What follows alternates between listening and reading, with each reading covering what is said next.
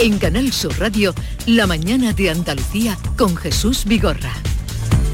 Acaban de dar las 9 en punto de la mañana y el día por delante con Beatriz Galeano. Desde hoy habrá que acudir al centro de salud para obtener la baja laboral por COVID. No servirá solo con el autotest hecho en casa. La solicitud de baja se puede hacer por teléfono o internet una vez que el centro de salud confirme ese positivo. La bajada de la presión hospitalaria ha permitido este cambio, dice la Consejería de Salud, y la bajada de la tasa de incidencia está otra medida, la retirada de las mascarillas obligatorias en la calle. Hoy se reúne el Consejo Interterritorial de Salud y a partir del jueves se hará efectiva esta medida. De lo político y Consejo de Gobierno en Linares, en Jaén, se han anunciado ya inversiones para esta provincia y el Ministerio de Trabajo se reúne con la patronal y los sindicatos para abordar la subida para 2022 del salario mínimo interprofesional. También el presidente del Gobierno, Pedro Sánchez, visitará este lunes la primera planta geotérmica ubicada en el campo de Níjar, en Almería, que va a permitir abastecer de calefacción barata y renovable a la industria agrícola de la región. También conoceremos hoy el Centro de Investigaciones Sociológicas hará público un sondeo flash sobre las elecciones autonómicas del próximo domingo en Castilla y León que servirán como actualización de su encuesta de hace una semana, la única, por cierto, que entre las eh, principales encuestadoras que daba al Partido Socialista la victoria en los comicios. Hasta las 11 de la mañana, desde ahora, desde las 9 y hasta las 11, estará abierta en el Ayuntamiento de Sevilla la capilla ardiente de Pascual González, fundador de los cantores de Hispalis, el grupo que revolucionó las sevillanas en los años 80 y 90 y las acercó al resto de España. Hoy además en Sevilla se celebra la primera sesión del juicio al hombre acusado de asesinar a una mujer y quemar su cadáver. Ocurrió en julio de 2020. La mujer tenía 54 años. Hoy es la primera sesión del juicio en la audiencia de Sevilla con la comparecencia del acusado. También hoy continuará la autopsia de Esther López, la mujer de 35 años desaparecida en un pueblo de Valladolid cuyo cadáver fue localizado el sábado. Por ahora no se descarta ninguna hipótesis. Y terminamos en el exterior porque el presidente de Francia, Emmanuel Macron, llega este lunes a Moscú para consultas con su colega ruso, con Vladimir Putin. Hablarán sobre la tensión militar con Ucrania y las negociaciones de seguridad en Europa. 9, dos minutos de la mañana, gracias eh, Beatriz Galeano. Y continuamos con Estela Benó, Pepe Landi y Javier Caraballo, pero vamos a charlar, como les anunciaba, con la consejera de Fomento, Marifran Carazo, consejera de Fomento, Infraestructuras y Ordenación del Territorio, se incorpora eh, Carmen Rodríguez Garzón y eh, lo primero que hacemos, están eh, Marifran y todos los consejeros y el presidente en Jaén, porque es allí, en la ciudad de Linares, donde tendrá lugar hoy el Consejo de Gobierno. Marifran Carazo, buenos días, consejera. Hola, buenos días, desde Jaén. El Consejo de Gobierno hoy se celebra en Linares, como sabemos y venimos contando, pero ayer el consejero de la presidencia, Les Bendodo, anunció lo hemos escuchado esta mañana, que se dará un impulso a las infraestructuras que están pendientes en la provincia. Y eso compete directamente a usted. ¿Nos puede adelantar algo de ese anuncio de infraestructuras que se va a hacer hoy? Bueno, pues trabajamos en proyectos muy importantes que quedaron pendientes atrás durante años en la provincia de Jaén, aprovechando la ITI de Cádiz, esos fondos europeos que de forma expresa se van a aplicar a esta provincia y en este año comenzarán pues, cinco obras que son importantes y que consumen un importante presupuesto, más de 30 millones de euros, 33 millones de euros para invertir en ejes viarios tan importantes como la que une la ciudad de Jaén con Andújar, la 311, pero también la 306 que conecta con la provincia de Córdoba, donde mejoraremos la capacidad de ambas vías y también es un proyecto de seguridad vial. Ha comenzado hace 15 días el acceso a Geolit, el parque industrial en Mengíbar continuamos, estamos a punto de adjudicar la construcción del nuevo puente del Aguadero. Yo creo que son proyectos viarios muy importantes, necesarios para la provincia de Jaén que van a suponer una inversión muy importante a lo largo de este ejercicio. Bueno, otro asunto de actualidad, se aprobó esta semana la ley estatal de la vivienda. Le hemos oído a usted eh, pues, ponerle algunas contras a esa ley. Si se publica tal como está, tal como ha quedado, ¿la recurrirá desde la Junta de Andalucía? ¿La recurrirá su consejería? Los informes que ha emitido el Consejo General de Poder Judicial son claros respecto para ocupar competencias que son de las comunidades autónomas y eso pues, no podemos eh, dejarlo así. Entiendo que debemos respetar esas competencias que son de las comunidades autónomas por constitución, por nuestro estatuto de autonomía, defendiendo las políticas que se aplican en Andalucía. Es por tanto que si se aprueban esos mismos términos respecto a la invasión de competencias, pues recubriremos al Tribunal Constitucional y muy vigilantes a la intervención que puede producir esa ley sobre nuestro mercado, sobre el mercado de la vivienda. Yo vuelvo a repetir con claridad que en Andalucía no limitaremos los precios de los alquileres tal y como quiere hacer el Gobierno de España. No lo vamos a hacer. Sabemos que es una medida negativa, que en otras ciudades próximas en Europa, pero en Barcelona que se ha aplicado, ha reducido el mercado, ha elevado los precios. En Andalucía la libertad debe premiar en un mercado que es muy sensible y lo que tenemos que hacer es promover, como estamos haciendo, la construcción de nuevas viviendas protegidas. Casi 4.000 hemos promovido en cuatro años porque eso va a ser la solución para poder contar con un parque de viviendas social más importante y que dé acceso especialmente a los más jóvenes.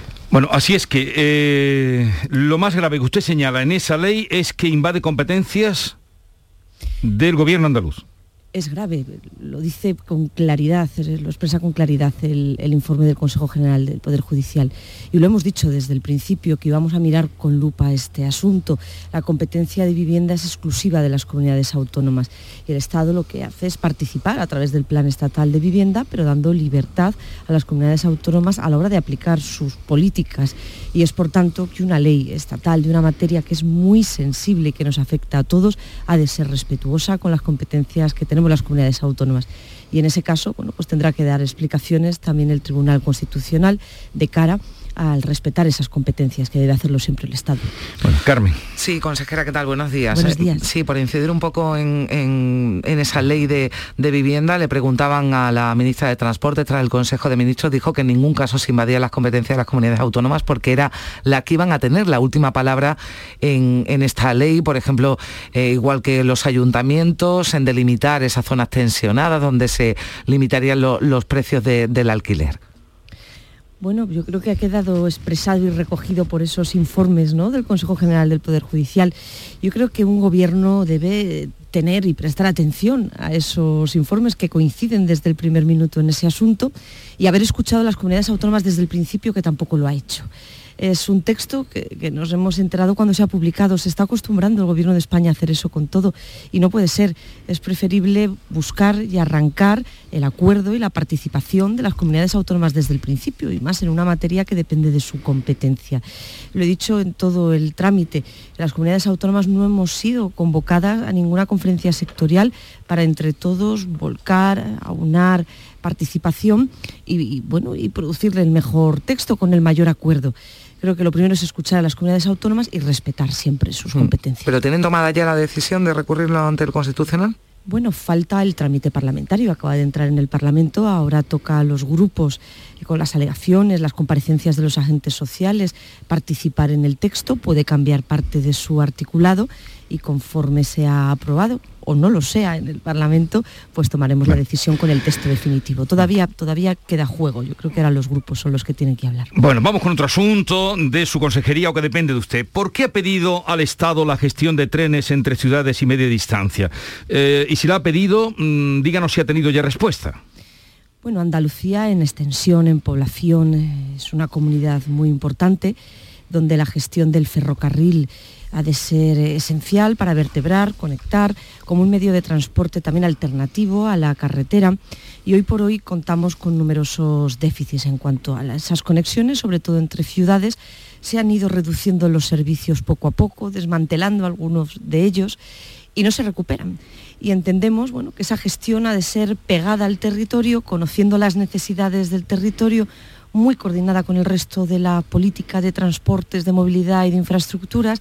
He reclamado desde el primer momento una reunión para analizar el mapa ferroviario con detenimiento, con tranquilidad, para favorecer una mejora en el conjunto de Andalucía, analizar sus déficits y no tuve suerte ni con el anterior ministro Ábalos ni con la nueva ministra. Todavía no se ha escuchado el análisis que tenemos realizado para mejorar todas esas conexiones. Y de ahí que demos un paso adelante. Hemos dado un paso y desde bueno, un afán colaborador ¿eh? y de mejora entendemos que podemos, con la experiencia acumulada que ya tiene el Gobierno de la Junta de Andalucía en la gestión de sus metros y tranvías, pues poder gestionar ferrocarril con un operador privado pero sí gestionar ferrocarril en nuestra comunidad autónoma, empezando por las conexiones entre ciudades, ofreciendo unos servicios que sean competitivos, que beneficien en definitiva a los andaluces y que en tiempo también sea competitivo. Yo creo que desde Andalucía esa gestión se transformaría. Y ciudades y provincias, por ejemplo, como Jaén, que hoy estamos en ella, mejoraría también esas conexiones ferroviarias, que es una de las provincias que carece de esas conexiones en su conexión pues, con Córdoba, incluso con Sevilla. Ese es el objetivo, conexiones en el, en el conjunto de Andalucía. Sí, pero eso sí que lo puede hacer, porque usted nos ha dicho que ni con el anterior ministro, ni con la ministra de ahora ha tenido respuesta. Este proyecto del que usted nos habla y que consistiría en servicios diarios de ida y vuelta entre entre capitales andaluzas, incluso usted ha llegado a decir, eh, en, el entorno de una hora de duración, ¿eso lo puede hacer, eh, lo puede hacer usted desde la Junta de Andalucía? ¿El gobierno andaluz lo puede hacer? Lo podemos hacer, nos permite nuestro estatuto realizarlo. Fíjense, eh, el gobierno socialista, aunque lo dejó incompleto, intentó gestionar el ferrocarril, conectar las ciudades con ese eje ferroviario transversal, que es una plataforma abandonada donde por cierto necesitamos tiempo también para dar una salida y una respuesta a esa infraestructura. Luego ya lo intentó en otro momento, el estatuto nos lo permite y creo que es momento de dar un paso al frente con la experiencia acumulada, con la capacidad demostrada de gestión, nuestros metros funcionan bien, planteamos su ampliación, vamos a sumar, se va a poner en servicio el tranvía de Jaén, el de Alcalá de Guadaira, este viernes iré a San Fernando, el tranvía de la Bahía de Cádiz y entendemos que en base a esa experiencia, la capacidad y las ganas que, vemos y la necesidad que existe de mejorar las conexiones ferroviarias, queremos dar el paso, nos ofrecemos a mejorar. Hemos pedido financiación porque hoy por hoy es un servicio que presta en el Estado y en el conjunto de las comunidades autónomas, pero evidentemente creo que es momento de dar el paso. La respuesta que se pueden conveniar determinados servicios, mm. no estamos hablando de conveniar. El gobierno andaluz quiere gestionar, quiere ayudar a gestionar al Estado esas conexiones para hacerlas competitivas y para dar respuesta a esas deficiencias que hoy cuenta Andalucía y sobre todo aprovechar la red convencional. Es que tenemos la vía que hemos eh, aportado todos con nuestros impuestos y muchos fondos europeos para que exista esa vía y está infrautilizada. Tenemos que darle, darle sentido y favorecer la conexión por ferrocarril en Andalucía también ayuda a la revolución verde del ferrocarril. Es limpio y saca coches de la carretera. Pero una fecha eh, probable bueno, nos tiene que autorizar el Estado. Yo en este sentido no quiero confrontar, repito, eh, lo estamos haciendo de forma positiva para mejorar, para completar, para utilizar esa vía. Se ofrece la Junta de Andalucía, nos ofrecemos. Conocemos las necesidades, pero tiene que aprobarlo el Estado, es el titular de esa infraestructura y como dicen los ferroviarios, nos tiene que dar surco, tiene que aprobar que puedan discurrir en esa vía, que es de su titularidad, que es del Estado, trenes para completar los servicios que hoy ofrece Renfe en Andalucía. Pero no están pidiendo, consejera, un traspaso de competencias en este sentido. En ningún caso. Yo creo que eso lo hemos aclarado desde el principio. Los que piden competencias son otros. Nosotros pedimos cogestión, con gobierno, participación, entendiendo que nuestro estatuto nos lo permite y dando un paso al frente, adelante. ¿no? Andalucía se ofrece, yo creo que eso es lo que tiene que quedar y vamos a intentar convencer al Gobierno de España para mejorar esas conexiones. Yo entiendo que también al Gobierno de España le viene bien, es un aspecto mm. positivo. Hoy está demostrando que no es capaz de dar respuesta a esas conexiones. Eh, por ejemplo, entre Huelva y Sevilla, eh, una conexión diaria y el regreso tiene que ser por la noche. Avanza eh, una nueva conexión el Estado que va a unir Granada con Málaga y nos dice que solo una conexión diaria y el granadino no puede volver en el día de Málaga. Yo creo que las necesidades son muchas, los servicios son insuficientes y entendemos que desde el Gobierno de la Junta de Andalucía estamos preparados para poder ayudar en esa gestión y mejorar, mejorar el ferrocarril en Andalucía. Pero los trenes serían propiedad de la Junta, los convoy los trenes serían propiedad de la Junta o del operador que gestionase esa infraestructura. Sí, ya que estamos hablando del ferrocarril, eh, consejera, ¿tienen ahora sí esperanza que con los fondos europeos avance el corredor ferroviario desde Algeciras? Es que tampoco se está invirtiendo lo suficiente en infraestructuras. Yo digo, vamos a gestionar para también dar uso a esa infraestructura infrautilizada. Pero hace falta construir ferrocarril también, completar los corredores y también en la línea convencional. Y es cierto que el corredor mediterráneo es una infraestructura de Estado, así se lo he trasladado a la ministra, su vértice, Bobadilla, Algeciras, es una infraestructura que debería de ser de Estado por la importancia que tiene el puerto de Algeciras y no avanza. Ese tramo se encuentra pasando su trámite ambiental, tiene que ejecutarse con la mayor agilidad y el tramo a su paso por la provincia de Almería parado en sus cuatro tramos que están en construcción, parado completamente, no avanza. No hay proyecto constructivo para conectar Almería con mi provincia, con Granada, un estudio funcional muy antiguo, ni tampoco se ha decidido la solución para conectar Granada con Bobadilla. Luego lo más urgente, yo lo vuelvo a repetir, es completar los proyectos. Si la Junta de Andalucía va a poder y va a consumir fondos para ampliar el metro de Granada, si está optando y está pidiendo financiación, ayuda al Gobierno de España para ampliar el metro de Sevilla, es porque tenemos los proyectos actualizados, listos, porque desde el primer momento nos pusimos a trabajar en esos proyectos que también han consumido una inversión importante. Y con los proyectos encima de la mesa es cuando se puede buscar esa financiación y poderlo construir. Luego, los proyectos constructivos del corredor tienen que avanzar con mucha agilidad para resolver esas soluciones técnicas y también la ejecución. En Almería no pueden estar las máquinas paradas sin avanzar el corredor mediterráneo. Ya decía usted, nombraban el metro de, Sevilla, consejera, está satisfecha con ese convenio firmado con el gobierno, con el ayuntamiento para el tramo norte de esa línea 3 del metro de Sevilla? Bueno, yo sabía que en la primera reunión no se iba a decidir todo, pero ha sido una reunión importante el Gobierno de España, la ministra volvió a mostrar su apoyo al proyecto y fue una presentación técnica y comenzaron bueno, pues unas conversaciones, como yo ya indiqué, con el convenio de 2005 como punto de partida. Nos hemos emplazado a esta semana a tener una nueva reunión. Hoy mismo voy a remitir los que van a participar de la misma y voy a pedir a la ministra que sea el jueves esa reunión, si es posible, antes de que finalice la semana. Tenemos que darnos prisa. Yo entiendo que las cosas hay que hablarlas, hay que decidirlas. Estamos hablando de una inversión muy importante, 1.045 millones de euros, pero tenemos que ser rápidos. Lo de la mesa de trabajo está bien, pero si la mesa de trabajo avanza y nos implicamos todos y ponemos voluntad. Este es un proyecto muy importante y no puede pasar esta semana sin esa reunión y sin que podamos, con transparencia también, trasladar sobre todo en Sevilla, los avances que vamos dando. No queremos defraudar. Y el Gobierno de la Junta de Andalucía no quiere defraudar una vez más a la ciudad de Sevilla. Hay una expectación muy importante, una ilusión generada en torno a este proyecto también muy importante. Yo creo que entre todos tenemos que ser capaces de comenzar esa infraestructura, su construcción, en 2022. El Gobierno de la Junta de Andalucía lo tiene todo preparado, hasta el pliego, para poder comenzar esa obra. Luego, venga, tomemos la oportunidad y pongámonos manos a la obra. En este run run electoral en el que estamos instalados, consejera, ¿esto afectaría a proyectos pendientes? Pues yo espero que no. Creo que hay run run, pero evidentemente también hay gestión. No paramos. Eh, nuestra voluntad es seguir trabajando, dando salida a todos estos proyectos, favoreciendo la inversión, ayudando a la reactivación económica y yo espero que pongamos todo sentido común, altura de viras, que lo primero sea poner en pie este proyecto esperado desde hace más de una década en la ciudad de Sevilla. No es lógico que una ciudad como Sevilla no tenga completa su red de metro, como otras ciudades de igual población, con la importancia de su área metropolitana, y teniendo el proyecto, yo creo que con sentido común, altura de miras y compartiendo el éxito, va a ser un éxito de todos, podremos comenzar la ejecución de esa importante infraestructura. Bueno, otro asunto importante, eh, digo por, la cantidad de ciudadanos que transitan por ahí. A finales de diciembre se informó de que ya habían sido licitadas eh, por más de 6 millones de euros las obras de reparación del firme entre eh, la autovía de Sevilla-Alcalá de Guadaira.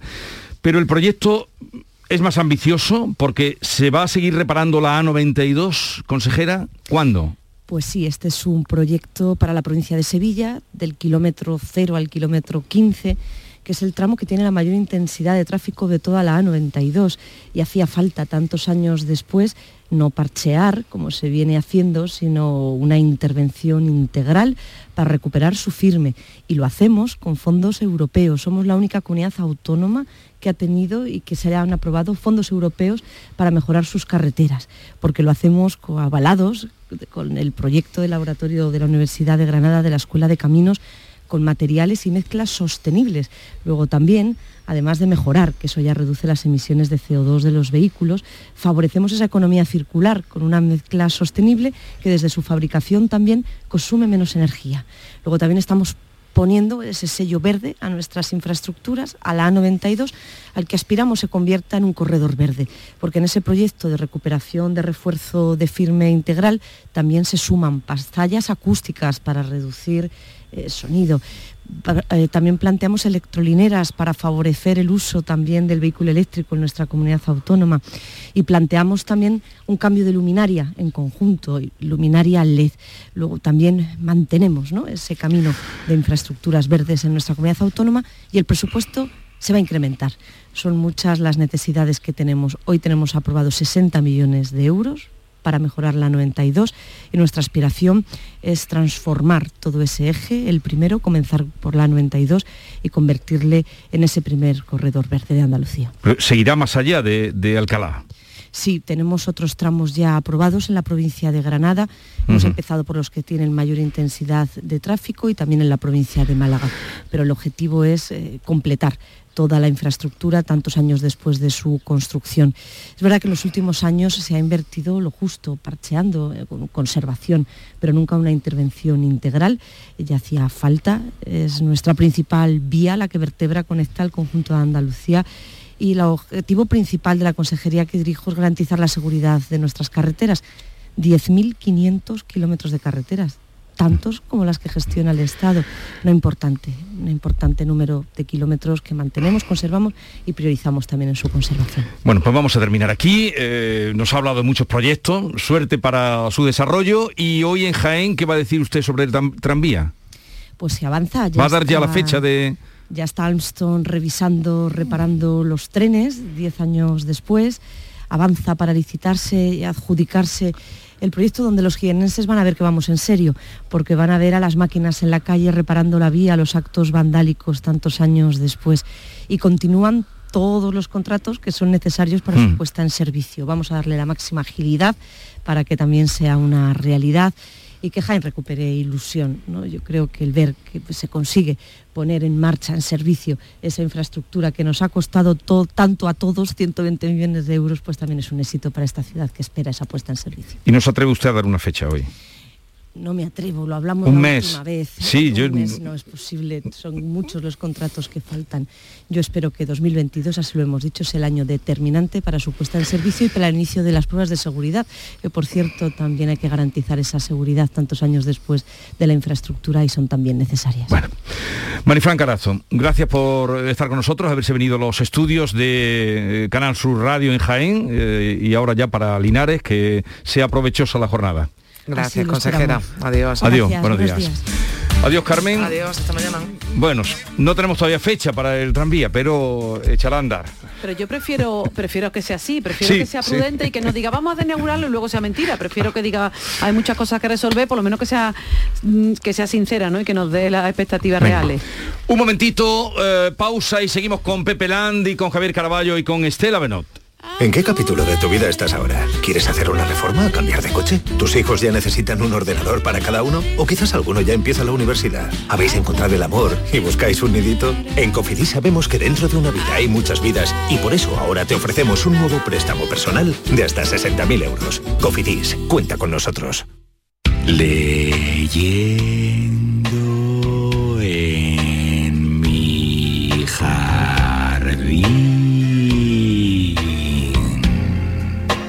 Gánalo rápido, disfrútalo lento.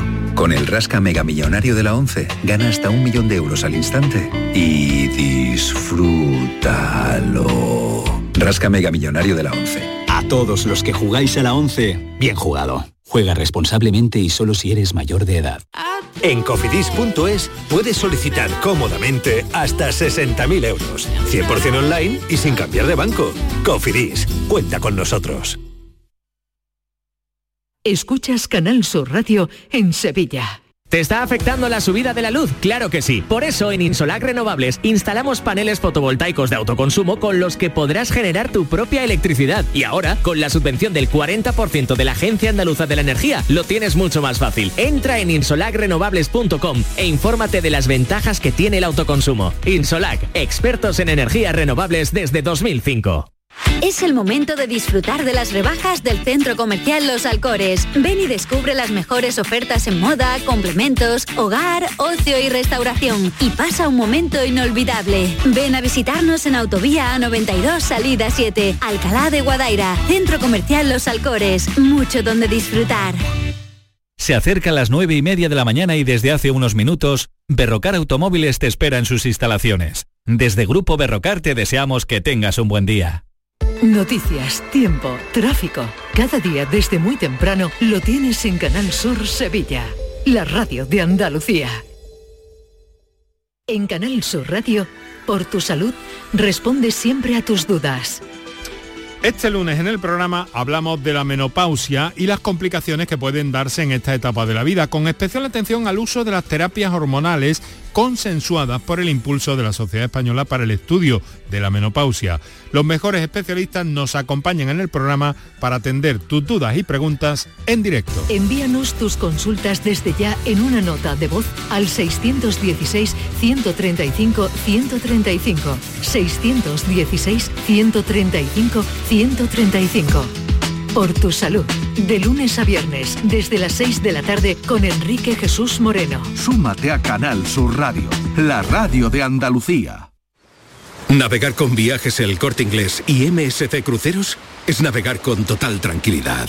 Embárcate 10 noches por el Mediterráneo a bordo de MSC Orquestra, desde Málaga o Alicante, con bebidas y tasas incluidas desde 1.049 euros. Reserva tranquilo con cambios sin gastos y disfruta de unas vacaciones seguras y ahora al mejor precio. Solo el mar, solo MSC Cruceros. Consulta condiciones en viajes El Corte Inglés. Oye, ¿qué pipas estás comiendo? ¡Qué buena pinta! ¿De verdad me lo preguntas? ¿No las reconoces? Pipas hay muchas en el mercado. Sí, pero pipas reyes son las auténticas, las de siempre, con sal y sin sal. Incluso las del león son de frutos secos reyes. Que sí, que sí, me ha quedado claro. Frutos secos reyes, tus pipas de siempre.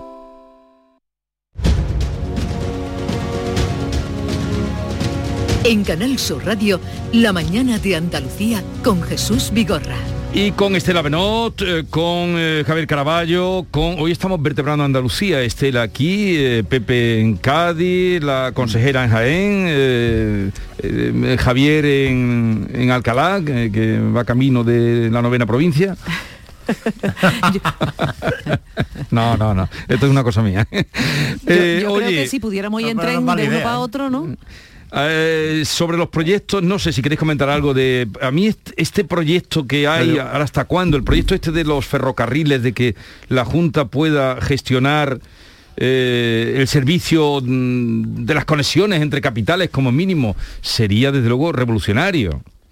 Sería revolucionario y hay, mm, poco que perder porque mm, no estaría mal que probáramos la gestión de, mm, sobre todo de, las cercanías, de los trayectos entre ciudades, entre, entre comarcas muy pobladas, por lo menos, bueno, en, lo que conozco, eh, Sevilla y su entorno, la Bahía de Cádiz, no hablemos ya de, la Bahía de Algeciras, Granada con Málaga, hay mucho que mejorar, hay mucho que mejorar, así que en principio no tenemos demasiado que perder eh, con, una nueva fórmula, con un operador privado, por ejemplo, en el caso que más cercano me cae, que es el, tranvía metropolitano entre Cádiz, San Fernando y Chiclana, son 14 años de retraso, 14 ¿eh? años de retraso para poner en marcha un, un y lo tranvía. Sí, pero yo hablo de, de esa esa gestión de los servicios diarios de y vuelta de, entre las capitales de Andalucía, que ella habló de en el entorno a una hora, que no fueran más de una hora. Es que parece increíble que en el siglo XXI que estamos no tengamos eso ya. O sea, es que la, noticia quizás es la contraria, ¿no? ¿Cómo es posible que como estamos no lo tengamos?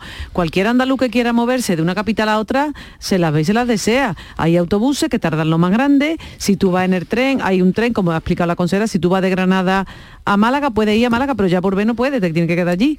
y, si quieres ir a Almería o volver a Almería, si quieres ir a Almería, entonces ya échate dos o tres días, porque entre que va y que viene, por lo menos está allí. Eh, yo creo que es que eso realmente mm, parece que es una cuestión eh, pues de reivindicación, a lo mejor autonomista, pero yo creo que es una cuestión también económica, porque es que la gente necesita ese movimiento. Si tú tienes una empresa, puedes moverte por Andalucía en un tren y, e ir a ver proveedores o clientes por diferentes sitios, y es que eso ahora no pasa. Y al final todo pasa por el coche privado. Pero es que sería necesario, aunque sea un sueño, no lo sé. Caraballo, ¿tú lo ves como una utopía o...? A ver, Voy a decir tres, cosas eh, muy esquemáticas de, la entrevista. La primera que me parece que esta es una de las consejeras más serias del gobierno andaluz. Tienen eh, más brillo otros consejeros, pero a mí me gusta cómo está afrontando esa cartera eh, esta consejera. la única pega que le puedo poner en la entrevista es que ha dicho Guadaira, Alcalá de Guadaira, y es Guadaira. Pero bueno, esto se, lo puedo disculpar. Y ahora, en serio, no, lo de la seriedad de, la consejera, que es una consejera rigurosa, lo también lo eh, va, en serio. A ver, eh, uno de los déficits que tiene la autonomía, el sistema autonómico, es que, está montado no solo en Andalucía, sino en España, sino que, tenemos un alto nivel de competencia, pero aquí siempre se sigue mirando al papá Estado. Y yo creo que las comunidades autónomas tendrían que avanzar en autogestión y en responsabilidad del dinero que tiene y de cómo lo gestiona.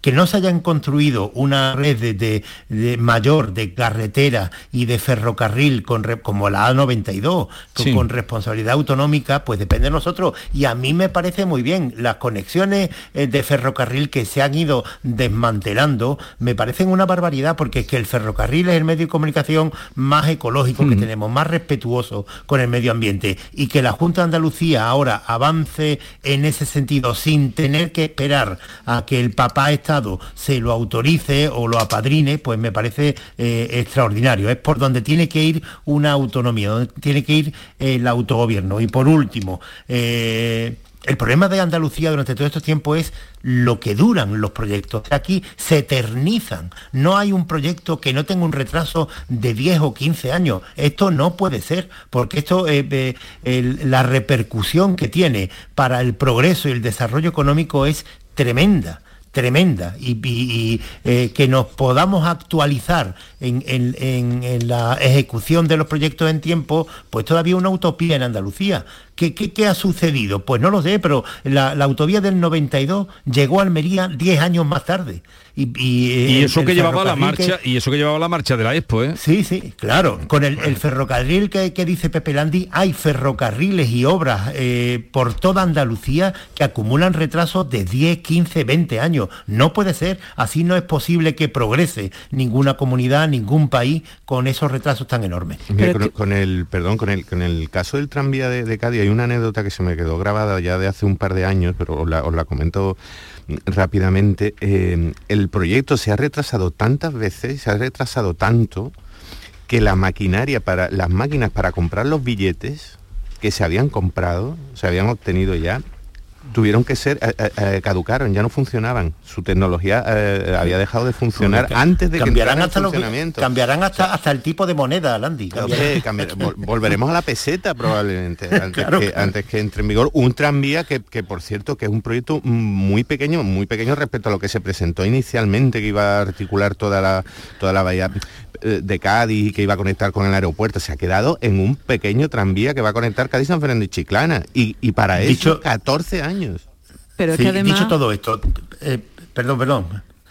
No, no, que, yo digo que es que además de eso hay otro, hay otro factor aquí que es importante y es que nos vamos a gastar los andaluces más de 6 millones de euros 6 millones de euros en reponer lo vandalizado en el ah. tranvía de Arcalá, en el tranvía de Jaén. O sea que es que no solo hemos gastado dinero lentamente y los proyectos han ido muy despacio, como estáis diciendo, sino que además esos proyectos, lo que se ha construido, lo que ha dicho Pepe de las máquinas, hay otras máquinas que sí funcionan, por ejemplo en el tranvía de Jaén, que sí deberían funcionar, pero están completamente vandalizadas. Y claro, están para tirarla hay que reciclarla. Yo no sé si podrán arreglarla o habrá que tirarla y comprar las nuevas. Y en el tranvía de Alcalá igual. La parte del eh, estaba todo mm, completamente deteriorado, roto y, es una, y es una auténtica vergüenza. Entonces, es que, mm, eh, aparte de todo, es el dinero que estamos gastando encima de más. Para nada, claro. me, pasa ahora el, compañero eh, José Luis Loza que, que, precisamente el 4 de marzo hay una gran manifestación en Huelva por el retraso de las inversiones, que es algo muy similar a lo que ya ocurrió en Jaén, que empiezan a, promoverse estos movimientos provinciales o locales, diciendo, oiga, ¿qué, pasa en Andalucía? Pues puede estar analizado por muchísimas provincias. En Huelva, precisamente, que es donde está ubicada una de esas polémicas que en Andalucía no estallan y estallarían en otras partes. Lo que eh, está ocurriendo en el vertedero de Nerva, que se haya autorizado por parte del gobierno de España que traigan 100.000 toneladas de residuos tóxicos de los Balcanes hasta Nerva, cuando es un cementerio que estaba pensado para residuos industriales de Sevilla, Cádiz y Huelva, y se autorizan 100.000 toneladas de basura tóxica de los Balcanes, en la otra punta de Europa, y la traen aquí, a Nerva. Yo es que no me puedo explicar por qué. Aquí se han montado manifestaciones porque eh, llegaba a, repostar al puerto de, Gibraltar el Taire, el, Taire, sí. sí. Ojalá, sí. vamos a acordar nuclear. La campaña. Vale, vale. Pues, pues, fíjate, eh, o sea, eh, qué torpes somos los andaluces que se provocaban aquí eh, grandes polémicas porque pasaba por aquí un submarino nuclear y ahora nos traen 100.000 toneladas de basura tóxica de los Balcanes y aquí no pasa nada. Yo, antes de que entremos en lo de Nerva, hay un dato que se nos ha quedado atrás y que el compañero Héctor Barbota me lo, me lo chifa por el teléfono. ¿no? ¿Cómo están hoy los compañeros? Los compañeros están activos, ¿eh? ¿Te has dado cuenta, o sea, estamos dando... Ahí está, ahí está los contertulios que están de titular y los del banquillo. Mañana estaremos nosotros en el mañana Nos toca a nosotros. Mañana nos toca a nosotros mandarle a ellos mensajes. Pero me dice un dato que yo creo que es relevante de lo que estamos contando de la, del ferrocarril. Y es que dice que Marbella es la única ciudad española con más de 100.000 habitantes que no tiene tren. Quiero decir que este problema que, a que cuenta José Luis Losa de Huelva eh, desgraciadamente no es de una provincia, o no es de Huelva, o no es de Jaén, o no es de Almería, es que Marbella, en pleno corazón de la Costa del Sol, donde se supone que ahí está todo, ha ido todo más rápido y está todo más avanzado, pues mm. estamos peor, casi igual de mal. O sea que es que no es una cuestión de un proyecto atrasado, sino que es que realmente es una situación estructural grave. Hay, casos históricos, pues, la conexión ferroviaria del puerto de Algeciras, uno de los cinco mayores puertos de Europa en movimiento de mercancías. O sea, está... El más importante de España. Juega en la misma, en la misma categoría que Rotterdam, que Hamburgo, que, y no tiene conexión ferroviaria. O sea, y, no hay, ahí sí que no hay. Nos hemos acostumbrado, eh, eh, lo, lo, concebimos como algo mm, más o menos normal, inevitable, cuando en cualquier otro lugar del mundo sería motivo, como, como mm. estáis diciendo, de, una, de una revuelta absolutamente lógica. Bueno, os voy a liberar ya, eh, porque se me acaba el tiempo. No sé si queréis decir algo más. Queremos arreglar un momento Andalucía, Jesús. Andalucía es muy grande. Sí, es verdad. Andalucía es muy grande. Yo lo único que quiero decir para terminar, porque lo vais a hacer a partir del día y lo escucharé, eh, envío todo mi pésame a la familia de Pascual González, que ha sido uno de los grandes y que yo recuerdo, como tantos andaluces, cómo la convirtió la sevillana en un fenómeno nacional al final de la década de, los 80. Y toda España se puso a bailar sevillana gracias al a Pascual González y gracias a los cantores de Hispali. Y en sí que gloria eterna para Pascual González. Pues nos unimos a, ese, bueno, a esa referencia que hacías y, y más cosas, porque aquí estuvo en diciembre Pascual González. Y de todo lo que se viene hablando de Magallanes, que se viene hablando y se habló de una ópera estelar a la vera del río, nada. Él es el único que montó su espectáculo, un espectáculo muy... Este era un bolero que sonaba, pero hay otro que hablaba ya de la marcha, un bolero que sonaba en ese espectáculo.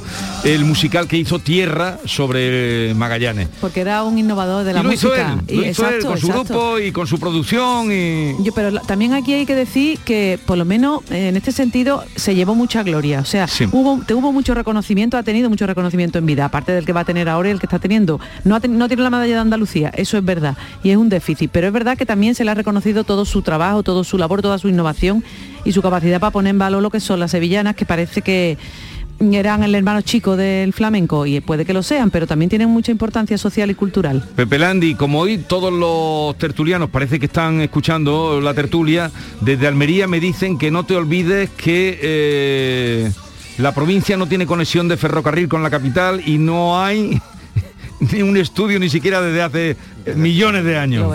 ¿Eh? absolutamente abracadabrante. Sé que, sé que, no, no olvidaros, no nos olvidemos. Bueno, eh, que tengáis un bonito día. Hala, adiós. Adiós, buenos días. Adiós. buenos días.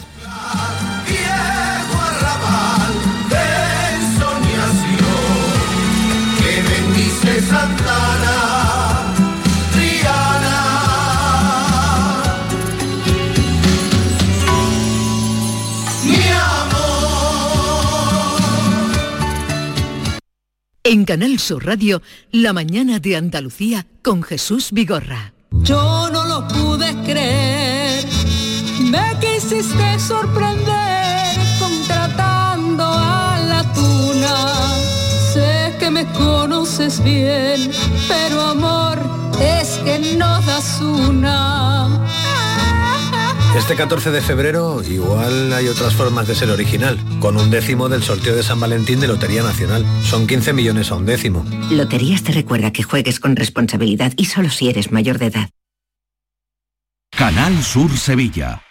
¿Te está afectando la subida de la luz? Claro que sí. Por eso en Insolac Renovables instalamos paneles fotovoltaicos de autoconsumo con los que podrás generar tu propia electricidad. Y ahora, con la subvención del 40% de la Agencia Andaluza de la Energía, lo tienes mucho más fácil. Entra en insolacrenovables.com e infórmate de las ventajas que tiene el autoconsumo. Insolac, expertos en energías renovables desde 2005. Hay muchos psicólogos, pero muy pocos valorados entre los tres mejores de España en los Doctoralia AdWords y Francisco Hidalgo del Centro Avanza es uno de ellos. Nuevo centro especializado en psicología para niños y adolescentes en Sevilla Este, con tu primera visita gratuita. Déficit de atención, hiperactividad, dificultades académicas. Más información en avanza.com con doble N. Llámanos al 651 63 63 63. Vuelve el Falla en Sevilla a Fibes y en febrero de este año Antología, con las comparsas de Martínez Ares y Juan Carlos Aragón las chirigotas del Canijo y Manolito Santander y la genialidad de Manolo Morera y Carlos Bení. Repertorios antológicos que te harán disfrutar de otra noche inolvidable. El Falle en Sevilla, novena edición. Antología.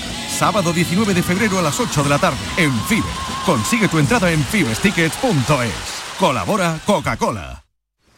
Navegar con viajes El Corte Inglés y MSC Cruceros es navegar con total tranquilidad. Embárcate 10 noches por el Mediterráneo a bordo de MSC Orquestra, desde Málaga o Alicante, con bebidas y tasas incluidas desde 1.049 euros. Reserva tranquilo con cambios sin gastos y disfruta de unas vacaciones seguras y ahora al mejor precio. Solo el mar, solo MSC Cruceros. Consulta condiciones en viajes El Corte Inglés. Mano de santo limpia la ropa, mano de santo limpiar salón, mano de santo y en la cocina, en el coche, en el watercloak, mano de santo para el hotel, mano de santo para el taller, mano de santo te cuida, mano de santo te alegra la vida, mano de santo, mano de santo, ponte a bailar y no limpies tanto, mano de santo, mano de santo, ponte a bailar y no limpies tanto. El resumen de la jornada con la última hora del deporte, la economía y el análisis lo tienes en el Mirador de Andalucía. De lunes a viernes desde las 7 de la tarde con Natalia Barnés. Quédate en Canal Sur Radio, la radio de Andalucía. Esta es La mañana de Andalucía con Jesús Vigorra. Canal Sur Radio. Y con Maite Chacón que vuelve. Buenos días, Maite. Hola, ¿qué tal? Me alegro mucho de verte. Igualmente. ¿Estupenda? Eh, tengo la voz todavía un poco rara. No me reconozco ahora. Eso es por el tiempo que has estado callada. Eh, David Hidalgo. Buenos días, pero huele el jamón. ¿Tú te pones un jamón por delante y lo huele? Nunca he perdido el Ah, pues olfato, porque la- el Omicron no te quita el, el Esa es la mejor noticia. Eh, David, bienvenido. Y eh, un querido amigo nuestro y colaborador como es José Carlos Cabrera, experto en el Magreb, consultor de políticas de migración e infancia, director de Ruta Mediterránea, la revista radiofónica intercultural que se emite los martes a las 11 de la noche en Radio Andalucía Información. Eh, y también estuvo el año pasado, bueno, siempre que lo requerimos está con nosotros. José Carlos, buenos días. Muy buenos días, Jesús. Esta mañana eh, dábamos cuenta de la noticia de que Marruecos reabre las rutas aéreas, eh, pero las marítimas no. Bueno, yo empezaría mandando un recuerdo muy fuerte a todo el pueblo marroquino que hemos tenido eh, el hecho de Ryan, este crío sí, que haces bien, haces bien en traer ese... que, mm, bueno, pues desgraciadamente pues el desenlace ha sido el que no queríamos ninguno. Y bueno, el país y todos nosotros hemos vivido pues eh, todo esto con, con- con un shock bastante importante, además en una provincia tan ligada, tan ligada a Andalucía como la provincia de Chepchau, en donde muchos de los expulsados en 1492 pues acabaron viviendo. Y bueno, pues sí, eh, vivimos... Pero una cosa, eh, además este caso de, Ryan, del niño, lo teníamos también muy presente por eh, Julen. Por Julen, exactamente. Nosotros... era una cosa similar y con un desenlace también. Sí, ¿quién si no nosotros lo, habíamos vivido antes, ¿no? Yo creo que por eso también bueno, nosotros siempre empatizamos, yo creo, con todo lo que pasa en Marruecos por razones de vecindad, de afinidad y de amistad, pero pero en este caso pues lo habíamos vivido antes y, pues claro, eh, desgraciadamente pues mantuvimos la esperanza como todos hasta el final y no ha podido ser. Bien, eh, el, lugar decías que era la provincia de... Sí, la provincia de Chepchau, en que quizás muchas personas, muchos andaluces, pues hayan hecho alguna visita de fin de semana, muy cerca de Tetuán, a prácticamente, no sé si 40 eh, kilómetros, una, ciudad que está hermanada con, con Ronda, en la provincia de Málaga, y con Vejer de la Frontera, en Cádiz una ciudad que nos recuerda mucho a nuestro pasado y a nosotros mismos cuando la visitamos. Bueno, pues nuestro, desde luego nuestro sentimiento de solidaridad con el dolor de esta familia y con todo el pueblo de Marruecos que estaban ahí expectantes. ¿Qué pasa ahora con eh, qué significa? Hablaba esta mañana con el representante, el presidente de las agencias de viaje y estaba muy desmoralizado con el tema de, esta reapertura, que esto, la reapertura hoy de las rutas aéreas, eh, pero muy decepcionado con que no se abra el tráfico marítimo, ¿no? Pues, ¿Cómo, ves tú la situación? Bueno, yo creo que Marruecos está lanzando un mensaje muy claro y muy contundente ahora mismo. El Marruecos de hoy, desde luego, no, no es el Marruecos de ayer, de antes de la epidemia y uno de los cambios drásticos y que más nos afectan a nosotros pues va a ser pues la no apertura de las rutas eh, marítimas que ya por cierto bueno lo veíamos viendo en los últimos veranos no tan raros de que hemos tenido con, esta crisis eh, bueno con el covid y, bueno, en esa siguen. Yo creo que Marruecos sale muy empoderada, eh, sobre todo diplomáticamente a nivel internacional. Y esto está haciendo mandar un claro mensaje bueno, a países como el nuestro, de vecindad, donde tenemos además pues ciertos intereses mm, comunes que yo no creo que sean contrapuestos y bueno esto va a tener un impacto económico muy importante. Se calcula ya, ya lo está teniendo no porque eh, afecta a cinco sobre todo a cinco a los cinco puertos andaluces que tienen eh, eh, que tienen transporte con, Marruecos no Tarifa Algeciras Almería Málaga y Motril son los puertos que, tienen barcos con, con Marruecos eh, estamos hablando de que no sé si son 7, 8, 10 millones de marroquíes que han dejado de pasar en estos años por, por nuestro país. Mm, sí, yo, yo apuntaría en ese aspecto dos, eh, dos, temas. ¿no? Uno es el impacto económico que tiene la operación Paso del Estrecho, que los que hemos vivido en Algeciras además la hemos vivido pues, de manera aquello es una realidad bastante contundente, sobre todo en los meses de verano. Se calcula que, que, la OPE revierte en nuestro país 1.150 millones de euros, que no es poca cosa.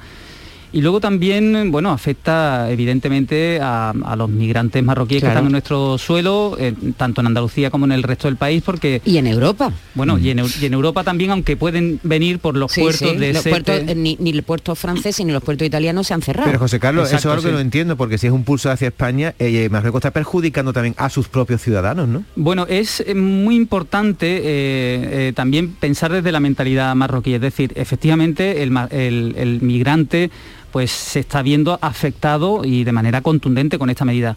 Pero no debemos de perder eh, de vista que el marroquí es bastante resiliente, sobre todo con aquellos aspectos donde la corona cree que hay un interés superior y en este caso hay un interés superior que es que son los intereses de Marruecos con respecto fundamentalmente el Sáhara que es lo que está detrás de las relaciones bilaterales con España y bueno, ahí tenemos eh, a los marroquíes que, sufren esto, pero lo, mantienen. Para mí es una de las incógnitas que nos va a deparar la primavera, si volveremos a, un impacto importante en el estrecho de Gibraltar, sobre todo de la migración, a cuenta de que, queramos o no, el cierre de las fronteras de Melilla y Ceuta ha tenido un impacto económico en la zona fronteriza y luego que hay muchas personas que llevan tres años pues viviendo un poco al día, viendo a ver si cambiaba la situación. Pero entonces, de momento no hay que, tú tengas información, no hay nada previsto de, una posibilidad o que se esté estudiando para abrir la, la, prensa frontera. La prensa marroquí habla ahora mismo de la apertura sobre todo aérea, eh, sobre todo con el sur, con Marrakech, a cuenta del turismo, porque bueno, el turismo pues tiene también un impacto también, igual que en nuestra, en nuestra sociedad. Pero evidentemente ah, yo, no, yo no veo a corto plazo un cambio de medida por parte del Reino de Marruecos con respecto a los puertos, a la salida de puertos hacia España. La verdad no, no lo veo entre otras cosas porque bueno, sus movimientos diplomáticos, por ejemplo, hoy está el primer ministro marroquí, eh, Aziz eh, pues está en Qatar, que es, uno de los nuevos aliados en todo este contexto geopolítico. Y bueno, nada más y nada menos que la semana pasada pues hemos visto como Marruecos eh, se ha visto muy eh, beneficiada con diferentes puestos en la Unión Africana, ¿no? porque ha habido una reunión al más alto, nivel y bueno, ahora mismo es miembro de paz y seguridad ¿no? de la Unión Africana, es decir, un país que, que tiene un peso en su entorno muy muy fuerte y que es nuestro vecino. José Carlos, tú hablabas del turismo.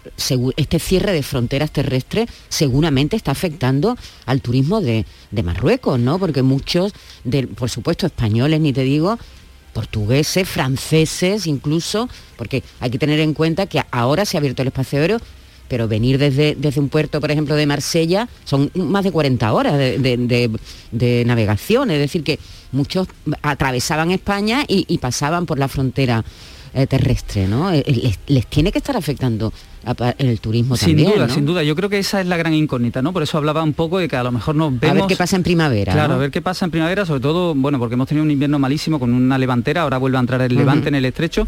Y qué curioso, voy a contaros un dato particular, en la Medina de Tánger eh, se ha abierto un movimiento en apoyo de los comerciantes de la Medina de Tánger, porque están muy afectados no solo con el hecho de que no hay turismo en la ciudad, sino que también la gente empieza a tener otros hábitos de consumo yendo a los grandes centros comerciales. Entonces, bueno, ahí, eh, para que veáis el impacto que está teniendo también, oye, que, claro, no están llegando allí la gente y que hay muchas, eh, el sector comercial pues se está viendo muy, resentido. Entonces ahora, ¿quiénes son a los que a los que se le permite el paso allí? Por terrestre a nadie. Bueno, en avión se puede ir. No, no, en avión, digo terrestre. terrestre solo mercancías. Solo, mercancías.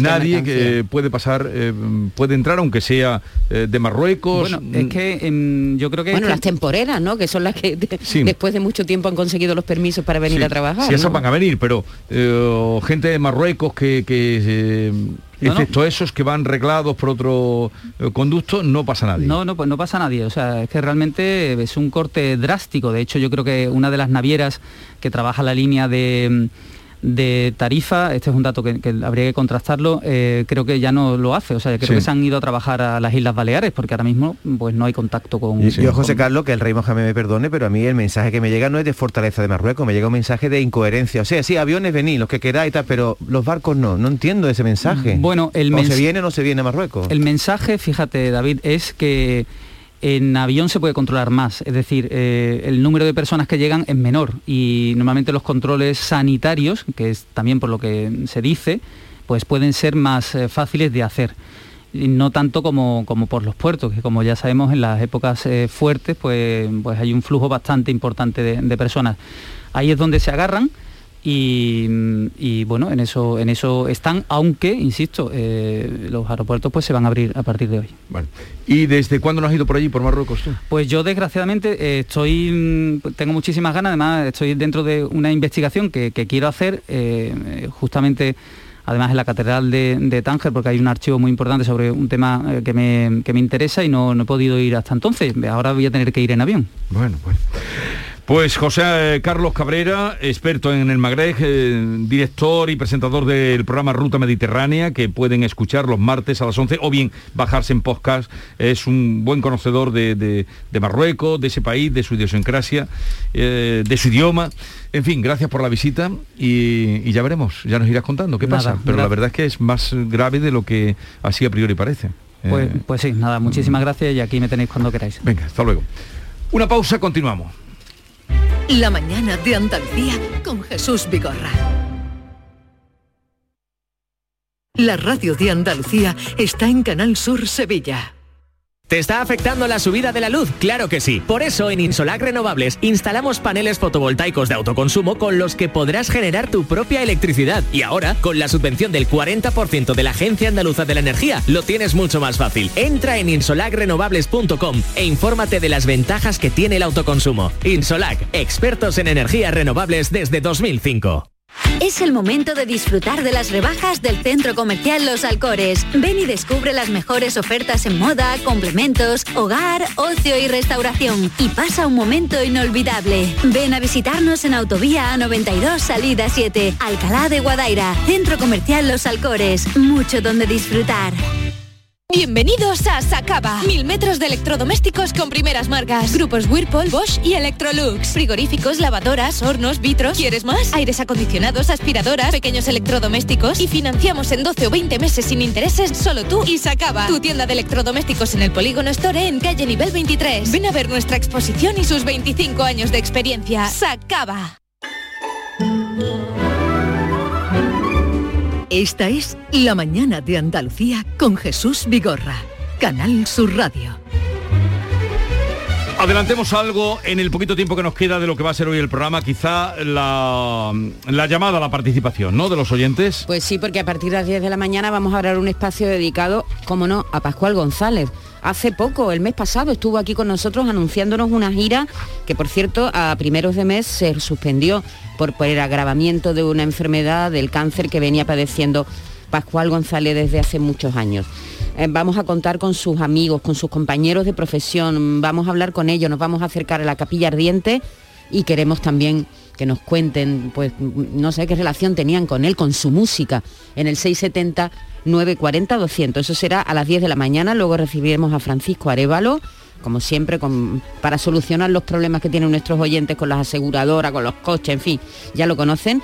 Y a las 11 de la mañana, pues pasará por aquí. Mira, el Yuyu, que viene con sus Yuyu Noticias. Vamos a hablar del desafío ártico. Ocho eh, adolescentes andaluces que se van a embarcar en una expedición al Ártico eh, todos ellos, además, jóvenes Jesús entre 14 y 17 años, que han superado el cáncer, precisamente esa enfermedad. Y vamos a hablar también de una gala que va a tener lugar el próximo 9 de marzo en el Teatro Cartuja Center, que va a estar presentada por el Yuyu. Ah, ya nos contará ¿Eh? entonces. Y con el comandante. Y por el comandante Lara, eh, que se llama Dame tu mano, que es a beneficio de la Asociación Colibrí y vamos a hablar con sus responsables. Asociación Colibrí. Sí. Y, y esa asociación mm, Pues esa asociación se orientada dedica- a, deficiente intelectual. Exactamente, a ayudar a las personas con deficiencia Ciencia intelectual. intelectual. Queremos dar cuenta de esa de esa gala para que la gente se anime, se apunte y ayudemos a esta asociación. Van a estar también Argentina, Arcángel y Joana, se van a vestir de flamenco para esta próxima gala benéfica que organiza la Fundación Cámara de Comercio. Dame tu mano se llama la gala y se va a desarrollar en el Teatro Cartuja Center de Sevilla. En el 679 40 200 pueden dejar eh, sus impresiones, sentimientos. Veo ahí eh, imágenes a todas horas, la de cosas que ha hecho este Pascual González, lo que no ha dejado de hacer eh, este hombre hasta el final, como decías tú, nos estuvo contando los proyectos que tenía. Hoy hace dos meses que estuvo aquí, el 7, Hoy hace dos el meses. 7 de diciembre, fíjate. 670 940 200 mm, la despedida, el recuerdo, la sevillana que más han bailado de Pascual González, que son muchísimas.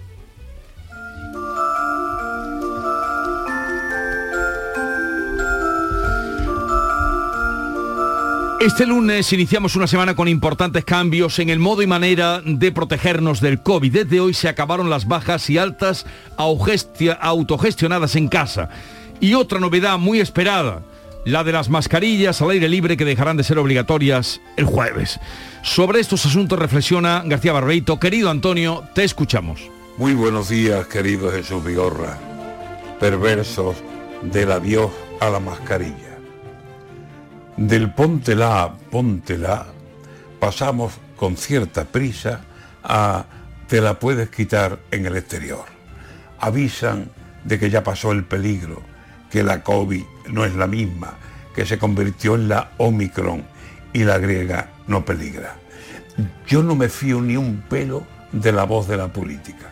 La confianza mata al hombre y aunque el virus ya no insista, un arreón nos da un toro que tiene la muerte encima y se lleva por delante a más de media cuadrilla. Ahora que me he acostumbrado al bozal, me comunican que puedo ir por la calle como hace dos años iba. Ahora que estaba aprendiendo a ponerme las gomillas, al mismo tiempo, lo juro, que la jafa se me invita a abandonar la clausura del hocico. ¿Quién se fía? Si me dijeron ayer, esto es gripe de tres días, dos tardes estornudando, cuatro días de aspirina, y pasó lo que pasó. Y aquí bajo la camisa conservo los tres pinchazos de la vacuna. Imagina que cuando sin protección pasen 10 o 12 días, se me vengan los tembliques, la fiebre, la tos, fatiga. Yo me muero de pensarlo. Prudencia tengo a la vista. Es posible que pase libre, sin la mascarilla, pero en el bolsillo irá como textil medicina, como pistola de cherry que va en la funda metida, porque aquí nunca se sabe en sus exactas medidas que es verdad, verdad, verdad y que es mentira, mentira. ¿Y quién nos va a conocer ahora sin la mascarilla? Si estamos acostumbrados a nueva fisonomía y es como el de viejas barbas, que es peor si se las quita. ¿Quién eres tú? Que no caigo. Soy fulano, fulanita. Y la otra le dirá, con lógica y tan tranquila, ¿cómo voy a conocerte si no llevas mascarilla?